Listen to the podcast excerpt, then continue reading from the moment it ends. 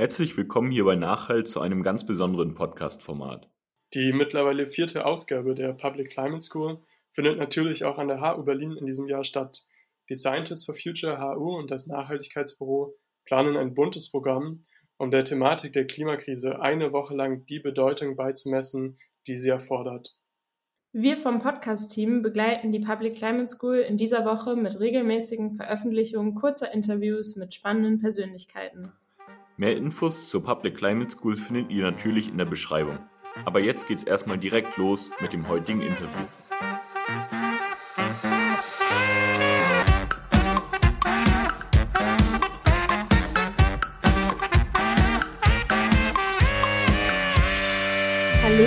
willkommen zum letzten Tag der Public Climate School. Heute geht es um die Frage, was macht die Politik beziehungsweise was macht die Politik nicht und was müsste sie eigentlich tun. Dafür haben wir hier zu Gast bei uns Frau Anna-Julia Seiger. Sie ist Doktorandin an der Humboldt-Universität zu Berlin. In ihrer Forschung beschäftigt sie sich mit der Rolle des Klimaschutz, Völkerrechts und speziell mit Klimaklagen. Derzeit arbeitet sie als wissenschaftliche Mitarbeiterin an der Albert-Ludwigs-Universität in Freiburg und als Rechtsreferendarin am Oberlandesgericht in Karlsruhe. Herzlich willkommen und vielen Dank, dass Sie sich heute die Zeit für dieses kurze Interview genommen haben. Ja, hallo, danke für die Einladung. Genau, dann würden wir einfach direkt mal beginnen. Und zwar, was heißt eigentlich Klimarecht? Was ist das genau? Ja, das ist schon direkt eine gute Frage. Hier kann man eigentlich zwei Ansatzpunkte wählen oder zwei Perspektiven. Und zwar einmal so das Recht, was gemacht wurde, um explizit den Klimawandel einzudämmen. Und das ist eigentlich, ist dieses Recht auf völkerrechtlicher Ebene entstanden. Also in den 90er Jahren, da ist die erste Konvention, die äh, ab, abgeschlossen wurde, ist die Klimarahmenkonvention von 1992. Die ist dann zwei Jahre später 94 in Kraft getreten. Und später kamen dann noch andere völkerrechtliche Verträge hinzu, das Kyoto-Protokoll und das Pariser Übereinkommen, so ganz prominent von 2015, das kennen vielleicht manche. Und da denke ich, für diesen Rechtsbereich oder für, wenn man das jetzt als Klimarecht bezeichnet, dann ist es total wichtig zu sehen, dass es eigentlich in einer globalen Wiege lag zunächst. Also ganz wichtig, dass überhaupt um Klimaänderungen zu erkennen, braucht es schon allein die Naturwissenschaft, diese transnationale Kooperation, also dass man erstmal gesagt hat, welche Daten erheben wir überhaupt und wie tauschen wir die aus und so weiter. Und das war auch in den 90er Jahren so ein ganz toller und enthusiastischer Moment, weil man hat irgendwie gesehen, oh, das Ozonregime, das hat rechtlich und völkerrechtlich total gut funktioniert, man ist gelangen, das Ozonloch einzudämmen. Und da kam dann das nächste Umweltproblem, was ja auch ein globales Problem ist, das Klima. Aber, also dann, dann kam eben das große Aber, das musste eben auch so ein bisschen runter, runtergebrochen werden auf die einzelnen Staaten. Und hier gab dann auch 1994 in Deutschland den Artikel 20a Grundgesetz. Da kommen wir vielleicht nochmal drauf zu sprechen später. Wo eben gesagt wird, ja, die natürlichen Lebensgrundlagen sind zu schützen durch den Staat und darunter hat man dann auch das Klima verstanden. Also das können wir vielleicht auch noch zu diesem Klimarecht im engeren Sinne dazu tun, obwohl das nicht ausdrücklich drinsteht, aber man war sich irgendwie einig, zu den natürlichen Lebensgrundlagen gehört auch das Klima. Und ja, auch das EU-Recht hat eine wichtige Rolle in dem Bereich, sehr wichtige Rolle. Dann kann man aber auch sagen, Klimarecht sind eigentlich alle Normen, die irgendwie, deren Anwendung irgendwie aufs Klima sich auswirkt. Und das ist super weit. Weil da kann man natürlich sagen, alles, was irgendwie die Standards im Bereich von Bau zum Beispiel, Straßenbau, Wohnungsbau, Hausbau und so weiter regelt, ist Klimarecht in diesem weiteren Sinne. Was, alles, was den Verkehr betrifft, Produktionsstandards, selbst irgendwelche Haftungsberechnungen im, im Privatrecht oder so. Also da kommt man dann wirklich ja aufgrund von der Weite, von den Auswirkungen des Klimawandels oder auch eben der mh, hm, sämtliches Verhalten, was CO2 und andere Treibhausgase produziert, kommt man da kann man einen ganz, ganz weiten Begriff von Klimarecht sich überlegen. Ja, und gestern hatten wir die Frage dazu, wie wir eine klimagerechte Welt schaffen können. Und erreichen wir denn durch dieses Klimarecht auch Klimagerechtigkeit, beziehungsweise was unterscheidet diese beiden Begriffe voneinander? Ja, also Klimagerechtigkeit ist ein total spannender Begriff, weil er eben auch so übers Recht hinausweist oder vor allem eigentlich aus einer anderen Ecke erstmal kommt. Ist eigentlich ein Prinzip, ein rechtliches Prinzip, beziehungsweise auch ein philosophisches, ein ethisches, ein religiöses, wenn man so will. Und ich glaube, man kann es trennen ganz gut, um sich so ein bisschen besser vorzustellen, in eine zeitliche Dimension und eine räumliche.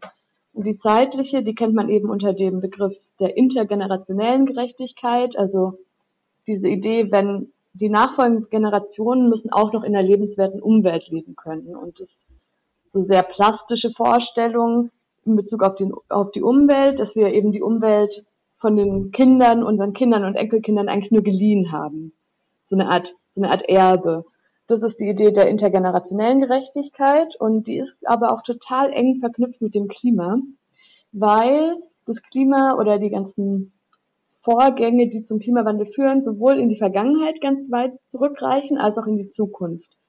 Also so der große Anstieg von Treibhausgasausstoß ist ja mit der Industrialisierung ist das losgegangen. Also da sind wir irgendwie schon recht weit zurück. Und jetzt, wenn wir jetzt Maßnahmen zum Klimaschutz erreichen, dann ähm, funktionieren die aber auch nicht jetzt sofort, sondern dann wirken sie sich in der Zukunft aus. Oder wenn wir sie nicht ähm, ergreifen, dann wirkt sich das auch in der Zukunft aus. Also da gibt es irgendwie so eine ganz weite Zeitspanne.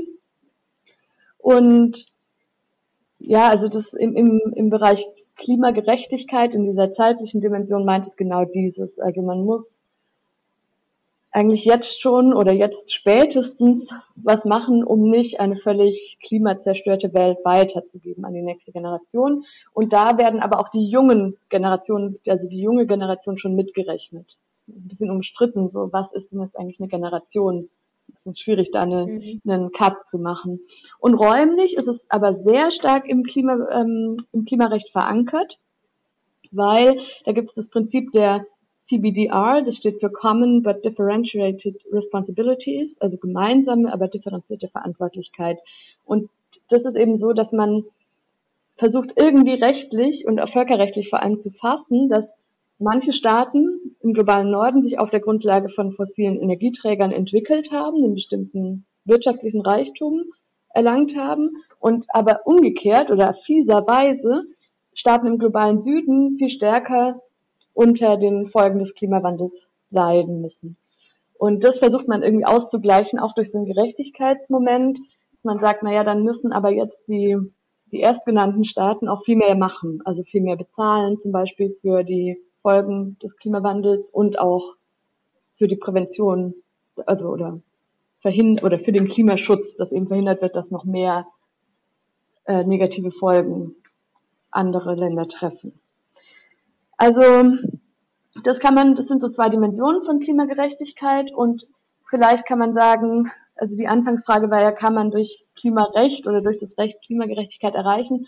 Und ich glaube, da kommt, ist es eben die Stärke des Rechts und gerade wenn wir von, über Gerichtsverfahren sprechen, das im Einzelfall zu erreichen. Ja, das wirkt natürlich immer auch ein bisschen über den Einzelfall hinaus, aber das ist auf jeden Fall eine Stärke, dass man eben konkrete Klägerinnen und Kläger hat, die eine konkrete Betroffenheit haben und für diesen Fall dann eine Art von oder der Versuch einer Klimagerechtigkeit hergestellt wird. Und da ist die Frage, kann, ja, also das Recht ist auf jeden Fall nach meiner Überzeugung ein Mittel für soziale und gesellschaftliche Kämpfe. Das hat auch eine lange Tradition. In den USA gibt es den Kampf gegen Segregation, äh, der da ganz früh schon, wo das Recht ein Mittel war. In Frankreich zum Beispiel für Abtreibungsrechte, in Deutschland auch ganz wichtig im Bereich der Antidiskriminierung.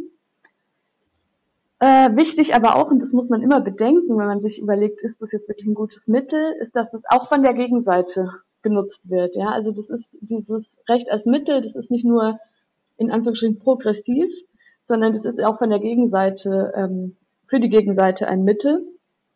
Was, da kann man zum Beispiel an diese antieuropäischen äh, EZB-Verfahren vom Bundesverfassungsgericht denken oder so, also ganz prominent auch. Gleichzeitig ist das Recht, das ist natürlich das Schöne, eben der Entwicklung unterworfen und eben in enger Verbindung zu gesellschaftlichen Veränderungen. Also ich denke, die, wenn das Recht als Mittel für, für jetzt für Klimagerechtigkeit betrachtet wird, dann muss man eben sehen, dass es, dass die Überzeugungsarbeit muss trotzdem geleistet werden. Es ist nicht, es ist nichts Isoliertes, es ist auf jeden Fall ein mögliches Mittel und man muss so ein bisschen vorsichtig sein, von welcher Seite man es betrachtet. Also es ist auf jeden Fall auch ein, ein fragiles Mittel. Ja, da kommen wir auch direkt eigentlich schon überleitend ganz gut zu der nächsten Frage und zwar, wie wird sich denn vielleicht auch das Klimarecht entwickeln und kann uns im Endeffekt die Justiz vielleicht sogar retten? Ja, also ich denke, da ist super viel Entwicklungsdynamik gerade da im Bereich des Klimarechts. Deswegen ist es auch so spannend, sich damit zu befassen. Also der Klimawandel findet statt, er rückt näher, räumlich und zeitlich. Und die Auswirkungen des Klimawandels werden spürbarer. Also da, das ist mittlerweile, glaube ich, gar nicht mehr äh, notwendig, das überhaupt zu sagen. Aber das ist äh, wichtig aus rechtlicher Sicht, weil man da immer so immer näher an, die, an die, den Bereich kommt, der von den Grundrechten geschützt wird. Dann haben wir aber gleichzeitig die Reaktionen der Gesetzgebung, die hinterherhinkt. Also wenn man bedenkt, seit den 90ern gibt es dieses, gibt's diese rechtliche, ja, das ganze Regime des Klimaschutzes und auch ganz viel Wissen. Und dann, äh, jetzt sind wir irgendwie 30 Jahre später und reden immer noch über ähnliche oder über die gleichen Themen, also eine späte Reaktion der Gesetzgebung, die aber jetzt gerade natürlich äh, sich sich beschleunigt hat. Also ich glaube, das ist eben das, was ich meinte, diese enge Verbindung zu gesellschaftlichen Veränderungen. Und dann haben wir zuerst Fridays for Future und jetzt gibt es auch die Lawyers for Future, also die RechtsanwältInnen und WissenschaftlerInnen im Recht, die dann sagen, wir müssen uns damit befassen. Also ich glaube, da ist super viel Dynamik. Ähm, kann uns das, kann uns die Justiz retten? Hm. Also da wäre ich vielleicht vorsichtig, äh, weil, also wenn man sich anguckt, Klimarechtsprechung, da gibt es ungefähr über 1500 Fälle weltweit. Da gibt es eine Datenbank dazu und die ist wahrscheinlich auch nicht vollständig, höchstwahrscheinlich. Und jeder dieser Fälle spielt in einem unterschiedlichen Kontext. Sehr, sehr viele sind auch äh, eben nicht so erfolgreich in Anführungsstrichen wie jetzt der Beschluss des Bundesverfassungsgerichts im Ende April diesen Jahres. Also es ist schwierig, so eine allgemeine Aussage zu treffen. Und tatsächlich würde ich auch sagen, zu Recht, weil also diese Aussage, die Justiz rettet uns, ist ehrlich gesagt auch aus demokratietheoretischer Sicht oder demokratischer Sicht wirklich angreifbar. Also würden wir das überhaupt wollen, so der, die Richterinnen als Retter, als Retterinnen. Aber gleichzeitig sind die Gerichte total wichtig, also so jetzt wieder so einen anderen Schwenk, weil sie eben aufzeigen, vielleicht auch, was das Recht bislang gar nicht schützt. Also wie, wie weit oder wie kurz der Klimaschutz gerade reicht. Das ist, glaube ich, auch ein wichtiges Signal an die Politik und die Gesellschaft. Und natürlich gibt es diese teilweise Entscheidungen, gerichtliche Entscheidungen, die super weit gehen. Und da, glaube ich, passiert dann auch ganz viel, was überhaupt nicht nur das Gericht dann macht. Aber da, da sind sie vielleicht schon ja auf jeden Fall so ein Anschubser für, für Entwicklungen im Recht und in der Gesellschaft, also wobei es immer so zusammengreift. Ja, super spannend auf jeden Fall schon. Ich würde jetzt noch mal ein bisschen den Bogen spannen zu dieser politischen Ebene. Im April diesen Jahres wurde das Klimaschutzgesetz vom Bundesverfassungsgericht als unzureichend beurteilt. Dies war ein Teilerfolg für KlimaaktivistInnen. Was bedeutet das Bundesverfassungsgerichtsurteil zum Klimaschutz jetzt konkret für die Politik? Ja, das ist natürlich auf eine Art eingeschlagen. Niemand hatte das erwartet. Und ich würde vielleicht zunächst mal vorwegnehmen, es hat auf jeden Fall rechtlich eine riesige Bedeutung. Also der Artikel 20a zum Umweltschutz, den ich ähm, aus dem Grundgesetz, den ich am Anfang genannt habe, der ist eigentlich aus so einer aus so einem Schattendasein getreten. Der hat auf einmal eine ganz wichtige Rolle bekommen. Der Zugang zu Gericht wurde darüber auch erweitert. Also das ist ganz, ganz wichtig. Und ich glaube, politisch ist es, sehe ich das, diese Entscheidung als einen, als einen Spiegel, der sagt, wie sehr der Klimaschutz in der Gesellschaft angekommen ist, als eine wichtige, hm, als ein wichtiger Belang. Also, dass das, dass das Gericht diese Entscheidung treffen kann, ist, glaube ich, gar nicht isoliert zu betrachten von, von dem, was in der Gesellschaft passiert. Und das Gericht hat auf jeden Fall, und das ist für die Politik wichtig, es hat eine Schranke gezogen, also einen unteren, eine untere Linie, worunter man nicht zurück kann, politisch. Und die, da, darunter war das Klimaschutzgesetz, das oder ist es noch, bis es jetzt eben äh, neu geschrieben wird. Also das heißt, für den Zeitraum 2031 bis 2050 war es nicht, nicht anspruchsvoll genug, hat nicht den verfassungsrechtlichen Maßstäben genügt. Das ist natürlich eine ganz ähm, konkrete Verpflichtung für die Politik, da was zu machen, und das sieht man ja auch schon. Und darüber hinaus war es eben auch so ein, ja, hat es, glaube ich, nochmal was mehr in Bewegung gesetzt, weil jetzt die Politik gerade ja noch viel mehr macht, also mit dem, mit dem neuen Gesetzesentwurf, als sie verpflichtet wurden in diesem Beschluss. Also ich würde sagen, politisch so drei, ja, mindestens drei Punkte, die da wichtig sind. Einerseits eben dieses, wie weit ist die Gesellschaft, und dann so eine untere Schranke, was, was muss mindestens passieren und aber auch eine Art Anlass, vielleicht den Klimaschutz nochmal auf eine andere, ja, eine andere Priorität zu bringen. An welcher Stelle sind denn die jungen Menschen vor dem Bundesverfassungsgericht äh, gescheitert? Ja, das war natürlich ein großer Erfolg, würde ich sagen, grundsätzlich, aber eben nicht, gar nicht in allen Punkten oder beziehungsweise es war auch vor allem deswegen so ein großer Erfolg, weil die Erwartungen davor so niedrig waren. Und die Beschwerdeführenden, die sind einmal daran gescheitert, dass sie argumentiert haben, also die Grundrechte aus, aus dem Grundgesetz, die funktionieren so, dass ich einerseits geschützt bin, dass der Staat jetzt direkt zum Beispiel mein Recht auf Leben und, mein, auf, und auf Gesundheit verletzt. Das ist so diese eine Dimension. Die andere ist aber, dass der Staat auch Maßnahmen ergreifen muss, dass jetzt andere, zum Beispiel private, zum Beispiel die ganz viele Treibhausgase ausstoßen, mich in diesem Recht verletzen. Also das ist, das nennt man dann die Schutzpflichten. Und diese Argumentation, und da war eigentlich diese, waren die Beschwerden eigentlich ganz stark drauf gestützt, dem ist das Gericht nicht gefolgt. Das hat es zwar untersucht und dann hat es aber gesagt, na ja, aber die Gesetzgebung macht ja was. Es gibt das Klimaschutzgesetz und die machen genug. Beziehungsweise bei diesen Schutzpflichten gibt es immer aufgrund der Gewaltengliederung einen ganz großen Spielraum für die Gesetzgebung. Und dann sagen sie ja, die bleiben innerhalb dieses Spielraums. Also auf jeden Fall die Grenzen sind nicht überschritten. Ich denke, das war auf jeden Fall ein Punkt, wo die Verfassungsbeschwerden nicht durchkamen. Und ein anderer Punkt, es gab nämlich Beschwerdeführende aus Nepal und Bangladesch. Und die hatten erstmal einen kleinen Erfolg, weil sie äh, erstmal vor Gericht ziehen konnten. Also den Zugang zu Gericht haben sie zugestanden bekommen, was gar nicht, was äh, auch gar nicht so sicher war. Aber dann inhaltlich sind sie eben nicht durchgekommen mit ihrem Vorbringen. Also ähm, da geht eigentlich das Bundesverfassungsgericht dann von geringeren Pflichten der deutschen Gesetzgebung gegenüber Menschen im Ausland aus, als jetzt gegenüber den Menschen, die hier leben. Obwohl ja die, die Betroffenheit von Menschen, die in Nepal oder Bangladesch leben, von den Folgen des Klimawandels sehr viel höher ist. Es war auf jeden Fall auch eine ja, Misserfolg, wenn man so will.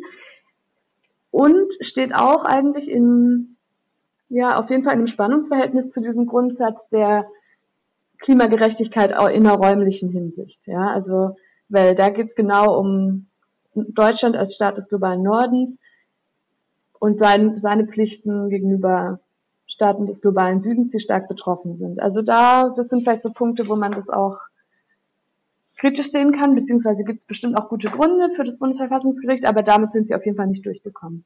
Eine abschließende Frage habe ich noch, und zwar, was bedeutet die Entscheidung des Bundesverfassungsgerichts denn nun eigentlich für die Generationsgerechtigkeit? Ja, für die Generationengerechtigkeit ist es äh, auf jeden Fall ganz und gar bedeutend, diese, diese Entscheidung. Um nochmal Artikel 20a Grundgesetz zu nennen, weil er einfach so wichtig war, in der Entscheidung. Der sagte eben, oder sagt es noch immer, der Staat schützt auch in Verantwortung für die künftigen Generationen die natürlichen Lebensgrundlagen und die Tiere. Also die künftigen Generationen, die standen schon im Grundgesetz davor auch drin, aber das war eben praktisch wirkungslos. Ja, das war, äh, konnte man auch jetzt nicht einklagen. Und das ist einklagbar geworden. Und der Grundrechtsschutz hat eine ganz klare zeitliche Dimensionen dazu bekommen, nämlich in die Zukunft.